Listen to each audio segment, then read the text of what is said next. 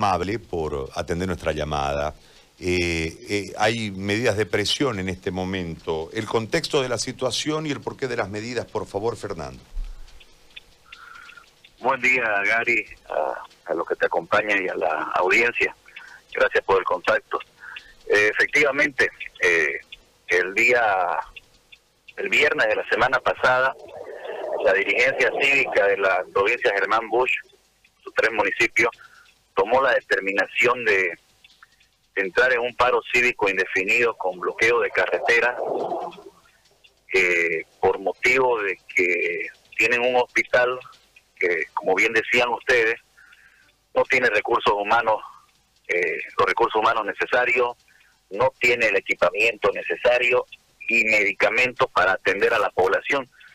Más aún que es el único hospital que hay en la provincia que medianamente podría atender la crisis sanitaria que estamos viviendo.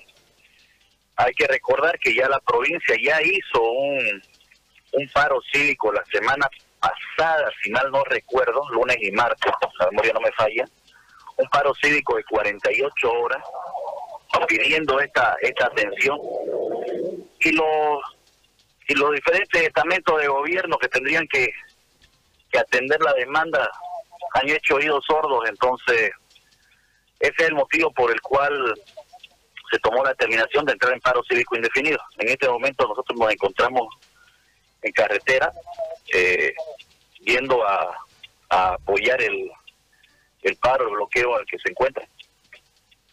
¿Dónde es el bloqueo exactamente, Fernando? Tenemos dos, hay dos puntos de bloqueo. Uno, la entrada a Puerto Suárez, en la zona que se llama Punta Carretera, y la misma frontera en Puerto Quijarro está la frontera cerrada. Perfecto. Gracias por este contacto, lo dejo conducir para, para, que, para mayor seguridad. Le agradezco muchísimo. No, no es porque el gusto, gusto atenderlo. Un abrazo. Fernando Larach, presidente de los comités cívicos provinciales.